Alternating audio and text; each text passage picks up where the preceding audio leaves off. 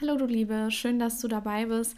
Mein Name ist Alia, ich bin Coach für Dating und Beziehung und helfe Singlefrauen dabei, den passenden Partner in ihr Leben zu ziehen. Außerdem beschäftige ich mich ganz, ganz viel mit den Themen Weiblichkeit, Selbstwert und auch Selbstliebe. Das sind so meine zentralen Kerngebiete und ich möchte dir in dieser Folge erstmal so ein bisschen was auch zu mir erzählen, warum ich eigentlich mache, was ich mache, wie ich da hingekommen bin und ähm, was du auch von meinem Podcast jetzt so erwarten kannst.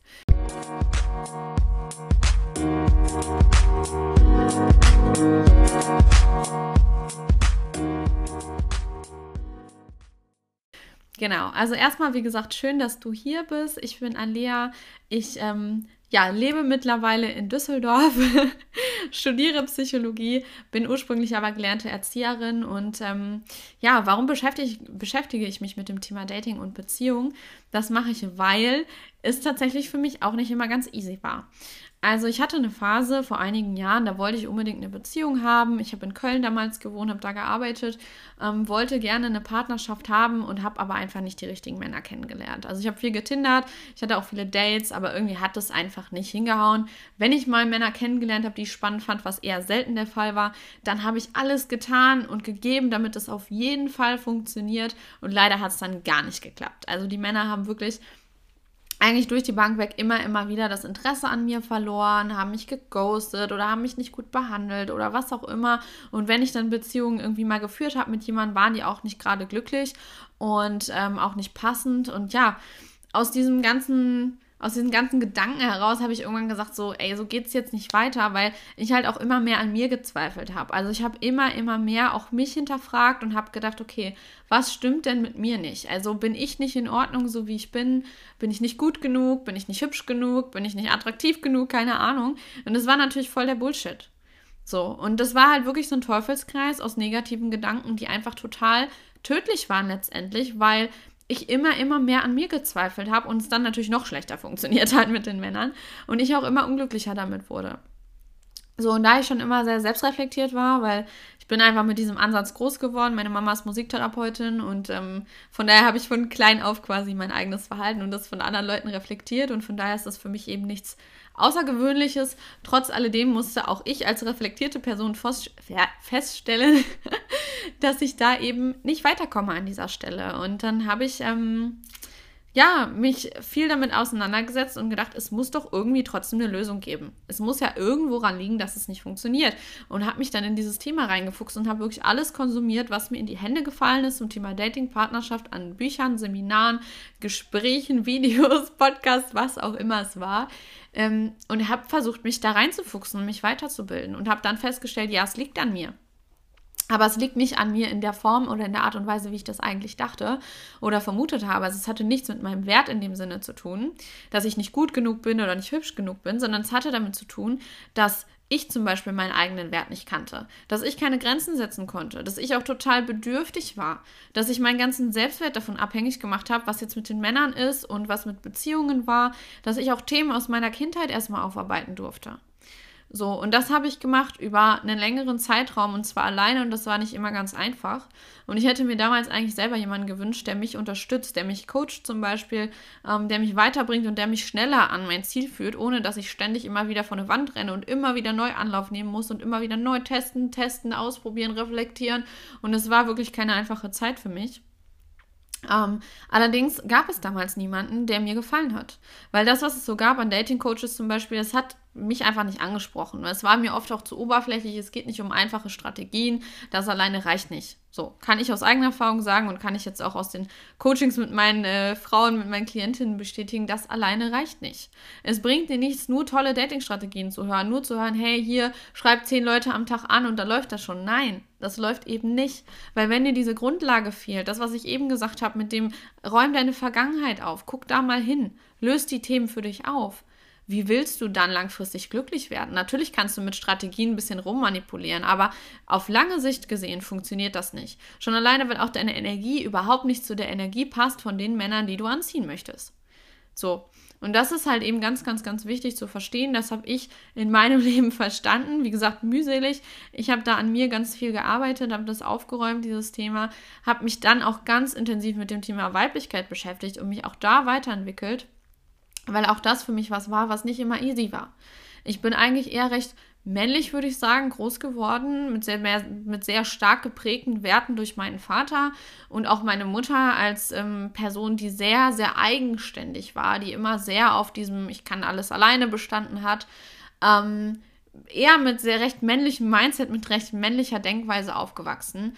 Und ähm, ja, wozu hat das bei mir geführt? Es hat dazu geführt, dass ich halt schon während meiner Pubertät immer, immer schlechter drauf war, dass ich immer unzufriedener war mit meinem Leben und nicht verstanden habe, wieso, weil eigentlich hatte ich im Außen alles, was man wollte.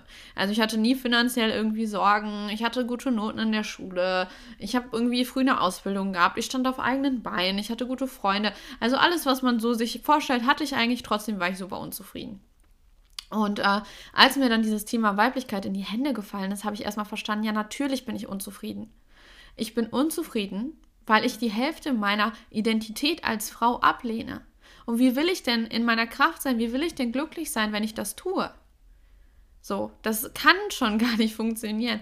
Was auch damit einhergeht, mit diesem männlichen Mindset, mit dieser männlichen Denkweise, ist, dass wir oft kein Vertrauen haben als Frauen. Und das hatte auch ich früher nicht. Ich hatte kein Vertrauen weder in mich noch ins Leben noch in andere Menschen.